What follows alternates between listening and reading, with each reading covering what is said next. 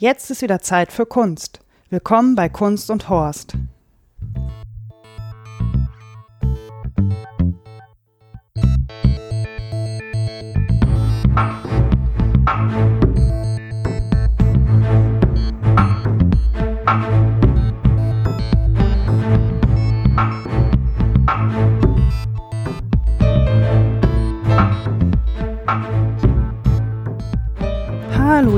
Herzlich willkommen zur 34. Folge von Kunst und Horst. Mein Name ist Daniela Ishorst und ich habe heute keinen Gast mit dabei. Denn ich war allein im Theater. Ich war in der Schaubühne Berlin und habe mir das Stück Rückkehr nach Reims angeguckt, das nach einem Buch von Didier Eribon ist und der Regisseur, Regisseur des Stücks ist Thomas Ostermeier. Ähm, seitdem ich hier in Berlin wohne, habe ich die Schaubühne eigentlich so als einen Ort kennengelernt, an dem ich mich gerne aufhalte. Ähm, nicht nur was Theaterstücke angeht, sondern auch zum Beispiel was den Streitraum angeht, der einmal im Monat mit Caroline Emke stattfindet. Ähm, ja, ich bin gerne in dem Theater und sehe auch gerne die Inszenierung von Thomas Ostermeier. Ich habe von ihm jetzt gesehen Richard III., wozu ich ja auch schon mal einen Podcast gemacht habe, und in der letzten Spielzeit Professor Bernardi. Und ähm, ich war jetzt ziemlich gespannt darauf, wie man ein aktuelles Buch, äh, Rückkehr nach Reims, ist 2009 erschienen, auf die Bühne bringen kann und habe mich deshalb entschieden, mir dieses Stück anzugucken. Das Stück wird im nachgebauten Globe Theatre gezeigt, hier in Berlin. Da passen, glaube ich, so 280 Leute rein und der Abend war ausverkauft. Zuerst möchte ich euch aber ein bisschen was zu Didier Eribon sagen. Didier, Didier Eribon wurde 1953 in Reims geboren. Er wächst in einer Arbeiterfamilie auf. Die Mutter ist Putzfrau und der Vater ist äh, Fabrikarbeiter. Und ähm, die Familie wählt traditionell eher kommunistische Parteien in den frühen Jahren und später wendet sich die Mutter aber dem Front National zu. Und ich erwähne das deshalb, weil das für den Lauf der oder für das Buch, was er geschrieben hat, Rückkehr nach Reims, nochmal spannend wird. Eribon ist Autor, Journalist, Soziologe und Philosoph. Er lebt mittlerweile in Paris und ist zusammen mit Geoffroy de la Gannerie, das ist sein Freund. Ähm, Rückkehr nach Reims. Worum geht's in dem Buch? Ich weiß nicht, wer es von euch gelesen hat. Ich selber habe es noch nicht gelesen. Ich habe es mir nach der Theateraufführung zwar gekauft, habe es aber jetzt bewusst noch nicht gelesen, habe so die ersten 10, 20 Seiten mal angefangen, ähm, wollte aber erst den Podcast aufnehmen, damit das jetzt hier nicht eine Buchrezession wird, sondern eher ein Podcast über das Theaterstück an sich. Ähm, Rückkehr nach Reims ist erschienen 2009 in Frankreich und erst 2016 in Deutschland. Da lagen also sieben Jahre zwischen. Ähm, worum geht's in dem Buch? Es geht äh, um das Aufwachsen von Didier Eribon als Homosexueller in einem homophoben Umfeld, das Verleugnen der eigenen Herkunft aus Scham und die Flucht aus der Arbeiterklasse, er hat sich nämlich von dieser Klasse abgewendet, das Erlernen eines neuen Habitus, er musste sich in Paris ganz neue Dinge aneignen, wie man spricht, wie man sich bewegt. Und er wirft auch nochmal die Frage auf, inwieweit die politischen Linke versagt hat. Und ähm, in dem Zusammenhang fand ich es ganz spannend, dass er wohl in dem Buch auch selber schreibt, ähm, ich habe es jetzt nur beim Recherchieren mal gefunden, dass seine Mutter wohl erst kommunistische Partei gewählt hat und dann zumindest einmal den Front National. Das Theaterstück hier, Rücke nach Reims, ähm, wird seit dieser Spielzeit gezeigt ähm, und die Abende sind bisher, soweit ich das sehen konnte, alle ausverkauft. Ich habe auch immer mal wieder draufgeklickt und geguckt, ob ich noch ein Ticket bekomme. Und dann waren mal, also immer mal wieder Restkarten verfügbar und dann habe ich mir schnell eine geklickt, weil ich doch ziemlich neugierig auf das Stück war. Ähm, ich möchte euch erst ein bisschen das Bühnenbild beschreiben. Das Bühnenbild ist einem Tonstudio nachempfunden. Es gibt nur drei Personen, die in diesem Stück mitspielen. Ähm, eine Sprecherin, die einen Text von, also die den Text von Didier Eribon unter anderem einliest, gespielt einliest. Und am rechten Bühnenfeld hat man so eine, eine, eine Box, wo dann der Aufnahmeleiter und der Regisseur sitzen. Und das ganze Bühnenbild ist relativ dunkel gehalten. Äh, die Wand ist komplett braun vertefelt. Ähm, über dieser braun vertäfelten Wand, also es gibt einen Notausgang in der Mitte des Raums, Und darüber hängt eine große Leinwand, wo ein Film gezeigt wird. Denn ähm, die Frau, die die Texte von Didier Eribon einspricht, spricht sie ein, weil ein Filmregisseur einen Film dazu machen möchte. Ähm, wie gesagt, am rechten Rand hat man so eine Box, wo die ganze Technik drin ist, wo der Technikleiter drin ist, beziehungsweise der Besitzer des Studios und der Regisseur des Films. Ähm, an, den, an der restlichen Wand sind so Sitzmöbel aufgereiht, alles so in Braun und Grüntönen. Es gibt eine Uhr, die so rechteckig ist mit der kurzen Seite nach oben und unten und die kurioserweise nicht tickt. Das hat mich im Stück ein bisschen irritiert, denn sie bewegt sich nicht. Die Uhr steht still. Es gibt eine Garderobe an der Wand, es gibt eine Kaffeemaschine und Kekse an der Wand auf einem kleinen Tischchen. Ähm, es gibt viele Kabel, weil wir befinden uns ja jetzt in dem Stück in einem Aufnahmestudio. Und in der Mitte des Aufbaus gibt es einen Stehtisch, beziehungsweise einen erhöhten, so, wie so ein Tresen, so ein Tischchen wie hoch wie ein Tresen. Und da sind zwei Stühle dran. Und dort sitzt dann die Schauspielerin und liest die Texte ein. Sie hat ein Mikrofon, in das sie reinspricht. Wer spielt in dem Stück mit? Das ist zum einen Nina Hoss. Sie spielt Katrin als Schauspielerin. Das fand ich sehr spannend. Eine Schauspielerin, die eine Schauspielerin spielt. Hans-Jochen Wagner, er spielt Paul, den Filmregisseur, also der Mann, der den Film gemacht hat. Und Hans-Jochen Wagner kennt vielleicht der ein oder andere von euch aus dem Tatort. Ich weiß jetzt nicht genau welches Ermittlerteam, aber ein etwas neueres. Und Renato Schuch, er spielt Toni, den Aufnahmeleiter. Er ist auch der Besitzer des Studios. Ja, worum geht es jetzt? Ich habe gemerkt, dass ich das Theaterstück, was so, ich würde fast sagen, fast schon zwei Stunden und 15 Minuten ging, ähm, also ausgezeichnet auf der Webseite ist es mit zwei Stunden, ich glaube, es ging ein bisschen länger, lässt sich ganz gut in drei Teile teilen. Und zwar gibt es einmal einen persönlichen Teil, der persönliche Teil über Didier Eribon und seine Rückkehr nach Reims dann einen politischen Teil und ein Teil, in dem Katrin bzw. Nina Hoss wieder eine Verbindung zu Didier Eribon und Reims herstellt. In dem ersten Teil sehen wir also nun, wie Katrin an dem Tisch sitzt und Texte von Didier Eribon vorliest, beziehungsweise Teile aus seinem Buch. Ähm, der Film, der gezeigt wird, gerade der erste Teil, zeigt auch Didier Eribon, wie er unterwegs ist von Paris nach Reims und sich dort mit seiner Mutter trifft. Und ähm, der Film wurde extra für die Schaubühne Berlin jetzt aufgezeichnet. Didier Eribon hat mitgespielt. Man sieht ihn selber, wie er im Zug sitzt und so an der Landschaft vorbeifährt. Und auch, wie er mit seiner Mutter am Küchentisch sitzt und sie ihm Fotos zeigt und sie sich darüber unterhalten und Kekschen essen. Ähm, was für Leute auf den Fotos sind. Das ist ein sehr persönlicher Teil und auch ziemlich spannend zu beobachten. Ich würde sagen, das ist so der größte Block in dem, in dem ganzen Stück, vielleicht so eine gute Stunde. Sieht man also dabei zu, wie Katrin aus dem Buch von Didier Eribon Teile vorliest. Und das könnte man jetzt als ziemlich unspektakulär empfinden, und ich habe auch gemerkt, ein paar Reihen vor mir saß eine Frau, die irgendwann zu ihrem Partner sagte, das ist aber ganz schön langweilig, ähm, dass es für die Leute wirklich teilweise langweilig war. Ich fand das hingegen sehr spannend, weil dieses Didier Rebord kehrt zurück in Rückkehr nach Reims zu seiner Familie, weil sein Vater schwer krank ist, ohne aber Kontakt zu seinem Vater zu haben. Also er hat mit seiner Familie gebrochen.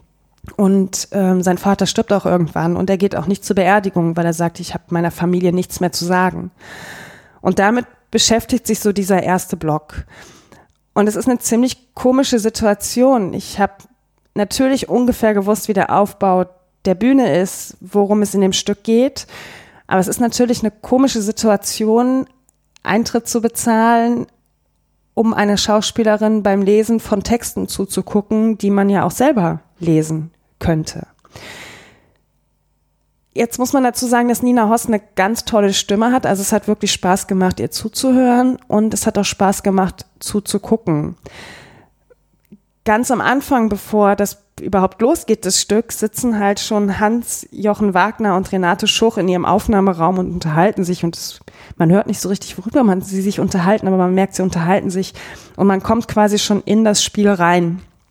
Das ähm, war eine ganz schöne Situation. das habe ich jetzt schon öfters am Theater erlebt, dass man quasi in das Spiel schon reinkommt als Zuschauer und es läuft schon irgendwie. Ähm, das war ganz schön gemacht. Irgendwann beim Lesen stellt dann Katrin fest, dass der Regisseur einen Teil rausgestrichen hat, den sie aber für besonders wichtig empfindet. Und die beiden fangen an, darüber zu diskutieren und sich zu streiten, ob denn der Text jetzt rein sollte oder nicht. Und es hat so eine komische Art von intellektuellem Getue, was da gerade auf der Bühne abgeht. Also man guckt Katrin erst eine Stunde beim Lesen dieser messerscharfen Analyse von Didier zu, wie er als Soziologe und als Autor seine eigene Herkunft auseinandernimmt ähm, und wie er selber mit sich hadert und auch darum weiß, wie er vielleicht seine Familie auch, er sagt es ja selber, verraten hat und auch seine Herkunft verraten hat und findet sich dann plötzlich selber wieder in so einem ganz, in so einem ganz intellektuellen Diskurs wieder, der dann quasi, also das stand so im Kontrast für mich irgendwie, dieses Gespräch zwischen Katrin und Paul und davor diese Analyse der Texte von Didier, wie er ganz explizit darauf eingeht, wie schwer es für ihn auch wieder war, nach Hause zu kommen und wie viele Jahre er diesen Ort nicht gesehen hat und dass er dieses Haus überhaupt noch nicht gesehen hat, seitdem die Eltern da eingezogen sind. Ja, und dann findet halt diese Diskussion zwischen Paul und Katrin statt und das fand ich ein bisschen, also vielleicht muss man so eine Geschichte um die Texte machen, weil sonst könnte man es ja auch Lesung nennen. Ich fand es irgendwie befremdlich und habe dann gemerkt, dass ich irgendwann auch ausgestiegen bin. Also es geht jetzt gar nicht so lange. Sie unterhalten sich da vielleicht zehn Minuten drüber oder fünf. Ich kann es gar nicht genau einschätzen. Aber ich habe gemerkt, wie das so der Part war, wo ich dann plötzlich ausgestiegen bin und ähm, sie streiten sich dann noch irgendwie um den Soundtrack für den Film und ja, das war irgendwie ein komischer Part, aber es gehört ja also zu dem Stück, ein Theaterstück um eine Lesung drumherum. Also das fand ich ein bisschen befremdlich. Da habe ich mich äh, ein bisschen unwohl sogar gefühlt. Das war eine ganz komische Situation. Ähm, in dem Stück geht es dann weiter, dass sie sich dann nochmal verabreden, sich eine Woche später nochmal zusammenzusetzen. Und ähm, Katrin und Paul haben halt vorher nochmal ein Stück angelesen in dem ersten Teil, wo Katrin dann sagt, die Bilder würden jetzt überhaupt nicht dazu passen, ähm, dann geht so dieser Übergang zum Front National, also noch im ersten Teil zum Front National, wo dann Paul sich entscheidet, als Regisseur Aktivisten und Aktivistinnen zu zeigen, wie sie gegen den Front National demonstriert haben. Und ähm, Katrin tut es dann so ab und sagt, jetzt zeigst du hier diese Anarcho-Bilder, was soll das denn? Ähm, das passt doch überhaupt nicht zu den Texten von Didier Rebon, wo dann Paul sagt, ja, aber es gab auch Proteste gegen den Front National und da wurde überhaupt nicht drüber berichtet. Und in diesem Streit gehen sie dann irgendwann so auseinander treffen sich aber eine Woche später wieder, um dann ähm, den weiteren Text für den Film einzulesen. Und Paul hat dann auf Katrin gehört und entscheidet sich dann plötzlich zu sagen, gut, wir nehmen andere Bilder. Und in diesem zweiten Teil, eine Woche später, wo die beiden sich treffen, ist dann der persönliche Teil von Didier überhaupt, also nicht offensichtlich vorhanden, aber irgendwie noch da, denn es geht darum, warum wählen denn auf einmal die Leute den Front National? Was ist passiert? Wie konnte das passieren, dass die Linke nicht mehr, keine Antwort mehr darauf hat? Ähm, Didier Ribon ist ja auch jemand, der selber sagt, äh, Emmanuel Macron ist nicht sein Präsident. Er hat sich sogar ähm, dazu hinreißen lassen oder bewusst gesagt, wer Macron wählt, wählt Le Pen und hat äh, 2017 zum Wahlboykott aufgerufen. Also es gab einen zweiten Wahlgang zwischen Macron und Le Pen und ähm, dieser Didier Ribon äh, geht hin und sagt, äh, geht nicht wählen. Wer äh, Macron wählt, wählt Le Pen. Also hat er auch eine ganz hohe ähm, Antipathie und sagte auch zur Frankfurter Buchmesse, war nicht zur Eröffnung, als Macron und Merkel die Buchmesse eröffnet haben und sagt, Macron ist nicht mein Präsident. Und darum geht es in dem zweiten Teil. Ähm, was für mich ziemlich spannend sowieso schon seit ein paar Wochen zu beobachten ist, weil Macron ja hier in Deutschland anscheinend einen sehr guten Stand hat und ich kann nicht sagen, warum, aber ich finde Macron furchtbar. Für mich, ähm, ja, ich kann jetzt nicht sagen, ich weiß gar nicht warum, aber Macron ist für mich ein ähm, kein Linker. Und dann ist es spannend zu beobachten, wie auch Didier Ribon das sagt und in seinem Buch auch schreibt und über den veränderten Diskurs schreibt. Und in, in dem Theaterstück geht es dann zum Beispiel um Bilder auch mit Gerhard Schröder über die Agenda 2010, wie sich der Diskurs verändert hat. Und in dem Film wird dann der Satz von Gerhard Schröder zitiert, wir werden Leistungen des Staates kürzen, Eigenverantwortung fordern und mehr Eigenleistung von den Einzelnen abfordern müssen. Und in meiner Wahrnehmung ist auch die Agenda 2010 etwas, wo sich dann plötzlich was trennte in der Diskussion. Es ging nicht mehr darum, Ärmere und Arbeiter zu unterstützen.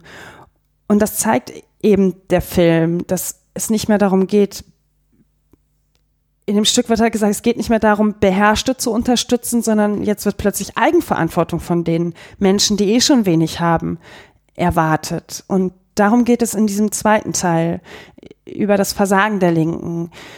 Was ist passiert, dass auf einmal auch mal äh, Didiers Mutter sagt, ich habe früher eine kommunistische Partei gewählt und heute wähle ich Le Pen. Ich wähle heute den Front National. Wie sind wir da hingekommen? Und in dem Teil schafft es und auch im ersten Teil schafft es das Theaterstück sehr gut, die Texte und Bilder zusammenzuführen. Ähm, selbst in dem Teil, wo Paul und Katrin sich streiten, dass man jetzt keine brennenden Mülltonnen zeigen will, was sie nicht möchte, und er sagt, doch, das ist wichtig, das zu zeigen, gibt es nie eine Text-Bild-Schere. Das passt unglaublich gut zusammen und ist auch eine sehr große Stärke des Theaterstücks. Mm.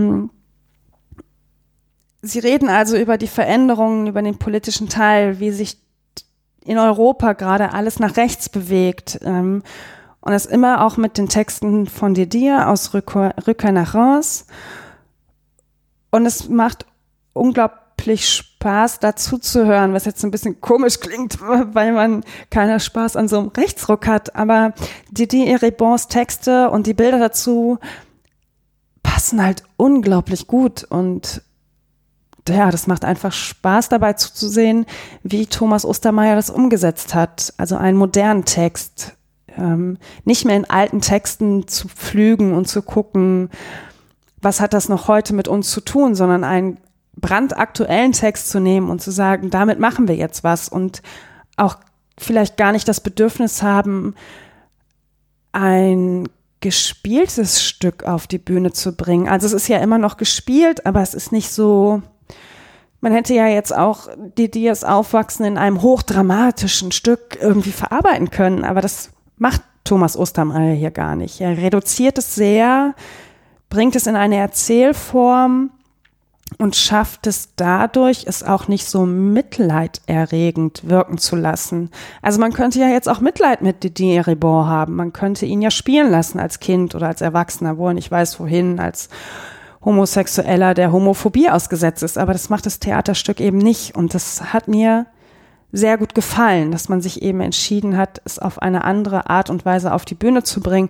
Auch wenn das vielleicht dazu führt, dass man vielleicht nicht so euphorisch aus dem Theater rausgeht, wie man es bei einem effekthascherischen Theaterstück vielleicht doch machen würde, dass man emotionaler angepiekst ist. Ich weiß nicht. Es gibt noch einen dritten Teil, ähm, und zwar ist Katrin irgendwann fertig mit Lesen. Sie hat die Texte eingelesen, der Film ist fertig soweit. Es muss natürlich noch alles zusammengebracht werden, aber der Film ist zu Ende. Paul und Katrin sind zufrieden mit dem, was sie gemacht haben. Und im dritten Teil erzählt Katrin von ihrem Vater. Und zwar von Willi Hoss. Und das ist dahingehend ziemlich verrückt, weil Katrin gespielt wird von Nina Hoss, also eine Schauspielerin, die eine Schauspielerin spielt, die uns jetzt als Katrin den richtigen Vater von der Schauspielerin Nina Hoss vorstellt. Und ich erinnere, habe mich dann so ein bisschen an äh, Hamlet erinnert gefühlt. Es gibt ein Stück, ich weiß gar nicht mehr, wie es euch gefällt oder so. Früher durften ja keine Frauen mitspielen und dann gibt es halt ein Shakespeare-Stück, wo ein Mann eine Frau spielt, die ein Mann spielt. Und daran habe ich mich so ein bisschen erinnert gefühlt. Also an Nina Hoss, die Katrin spielt, die uns als Katrin den Vater von Nina Hoss vorstellt. Über den Teil habe ich noch nicht so eine richtige Meinung, beziehungsweise es ist ein bisschen ambivalent. Ähm, wer war Willi Hoss? Willi Hoss wurde 1929 geboren. Er war in der Kommunistischen Partei Deutschlands und er war Mitbegründer der Grünen, trat aber 2001 aus wegen der Unterstützung im Afghanistan-Krieg, ziemlich konsequent. Außerdem war er noch Gewerkschafter mit der Liste Plakatgruppe, so heißt wohl diese Gruppe. Und ich habe heute bei Wikipedia nochmal Willi Hoss gegoogelt. Das ist ziemlich spannend. Also wenn euch die Persönlichkeit Willi Hoss interessiert, äh, guckt es mal gerne nach. Ähm, und damit kommen wir auch zum ambivalenten Teil dieses Theaterstücks. Denn zum einen fand ich es unglaublich persönlich, also so wie Didier Eribor am Anfang sehr persönlich von Paris nach Reims gereist ist, nimmt uns jetzt Nina Hoss mit, um persönlich über ihren Vater zu erzählen. Das ist dahingehend ziemlich spannend, weil ich Willi Hoss, wie sie ihn uns vorgestellt hat, als ziemlich spannende Person empfunden habe. Aber irgendwie habe ich den Zusammenhang nicht mehr hinbekommen. Ähm, obwohl Willi Hoss ja auch als Schweißer gearbeitet hat und auch aus der Arbeiterklasse kommt und als Gewerkschafter gearbeitet hat und auch anscheinend in dem Eindruck, den ich hatte, in vielen Dingen sehr konsequent war in seinem Handeln. Also um nochmal das Beispiel Gerhard Schröder zu nehmen, ähm, das ja, passt halt irgendwie alles nicht mehr zusammen. Und Willi Hoss scheint da anders gewesen zu sein, aber ich habe es plötzlich nicht mehr mit dem Theaterstück so richtig zusammengebracht, obwohl es eine schöne Situation war, dabei zuzuhören, wie sie uns jetzt ihren Vater vorstellt. Mm. Und die, die Texte, die von Didier Ribon aus Rückkehr, ähm, Rückkehr von Reims, Rückkehr nach Reims vorgestellt worden, waren für mich eine ziemlich messerscharfe Analyse seines Lebens und auch nicht so verklärt, also ganz im Gegenteil mit man weiß, dass es sein persönliches Schicksal ist und man hat, oder ich hatte trotzdem das Gefühl, man, er schreibt seine Texte mit so einem Abstand und das ist genau das, was in der Erzählung von Katrin über Willi Hoss fehlte. Es wurde dann auf einmal sehr persönlich, aber auf eine andere Ebene als das, was Didier Ribon bei Rückkehr nach Reims geschafft hat.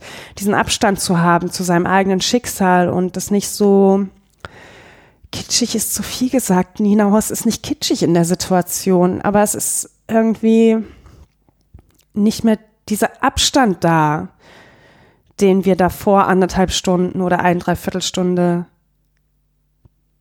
gesehen haben. Ja, Jetzt könnte man meinen, eigentlich besteht dieses Stück nur aus Katrin und Paul. Ähm, über Toni, den Aufnahmeleiter, habe ich so gut wie gar nichts erzählt.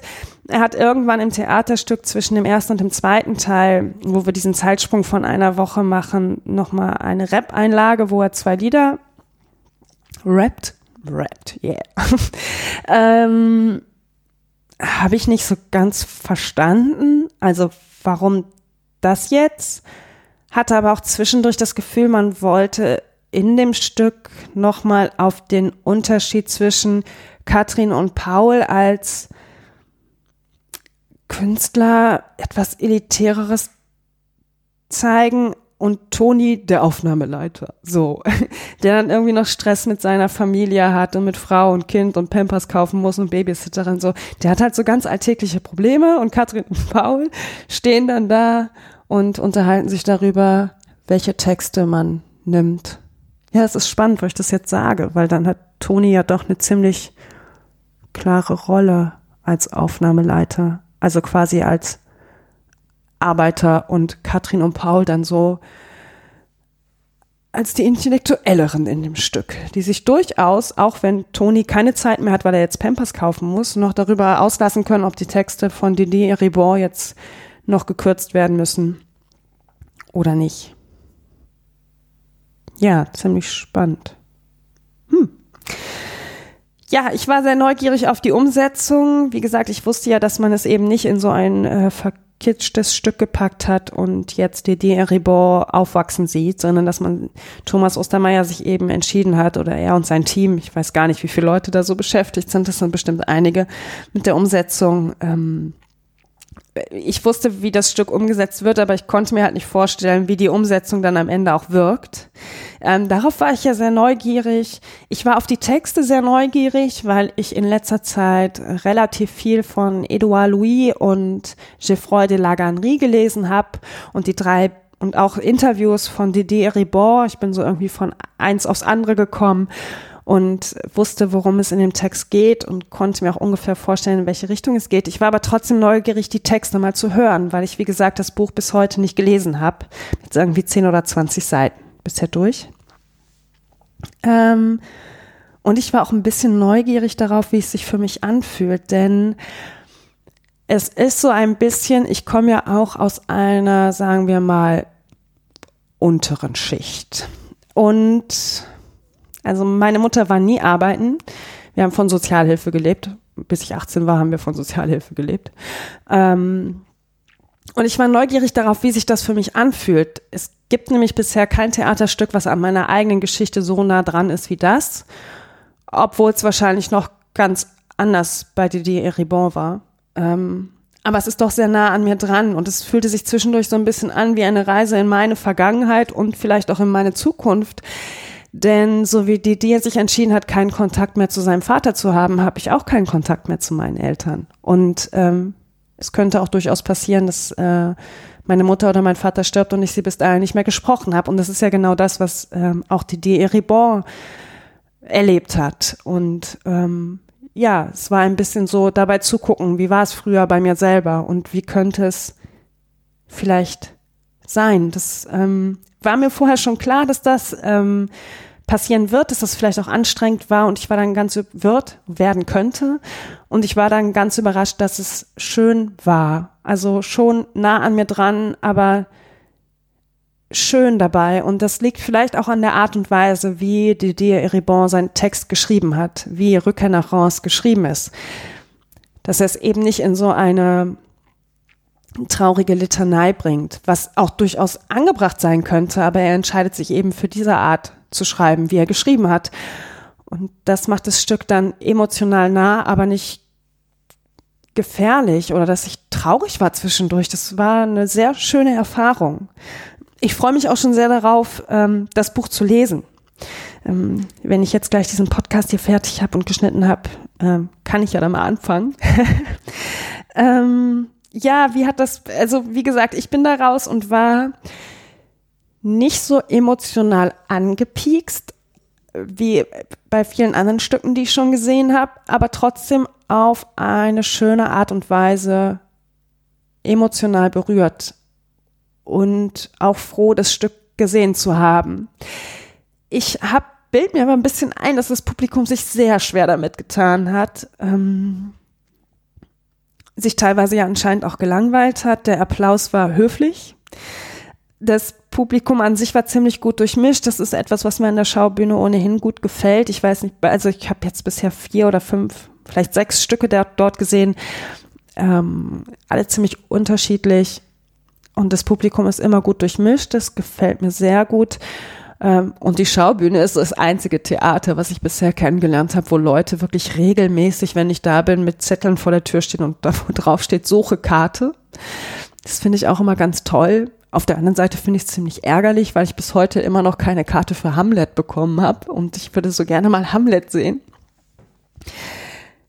Ja, wie, wie gesagt, der Applaus war eher so mittel. Ich weiß nicht, ob die Leute mit dem Thema nichts anfangen können oder ob sie mit der Umsetzung nichts anfangen können oder ob sie mehr Drama erwartet haben. Wie muss das sein, wenn man äh, in Frankreich groß wird, in Reims und die Eltern kein Geld haben und man eigentlich was ganz anderes will? Vielleicht haben sie viel mehr Drama erwartet. Ähm, ich weiß es nicht. Vielleicht muss immer alles dramatisch sein. Keine Ahnung. Ich fand super umgesetzt. Ich fand's spannend, das Stück zu sehen und fand auch spannend meine Reaktion darauf. Also, wie gesagt, emotional hat es mich mitgenommen und nicht mitgenommen. Vielleicht lebt dieses Stück auch von der Ambivalenz. Ich weiß es nicht, ich weiß es nicht. Aber ich äh, finde, man, ihr solltet es euch durchaus angucken, wenn ihr die Zeit habt und euch auch das Thema interessiert. Und das ist auch ein bisschen was, was ich mitgenommen habe. Ähm, man sitzt da nun in einem Kreis von Menschen, die wahrscheinlich zum Großteil mit meiner Herkunft nichts zu tun haben. Und dann sitzt man da so mittendrin und denkt sich immer, ja, kenne ich, oh, kommt mir bekannt vor, oh, ja, nee, nicht schön, äh, eigentlich voll scheiße alles. Ähm, und auf der einen Art habe ich mich so umgeguckt zwischendurch und habe gedacht, mein Gott, ihr seid so blöd, ihr habt ja alle überhaupt keine Ahnung, was das bedeutet, dieses Gefühl zu haben, nicht hierhin zu gehören und nicht dahin zu gehören.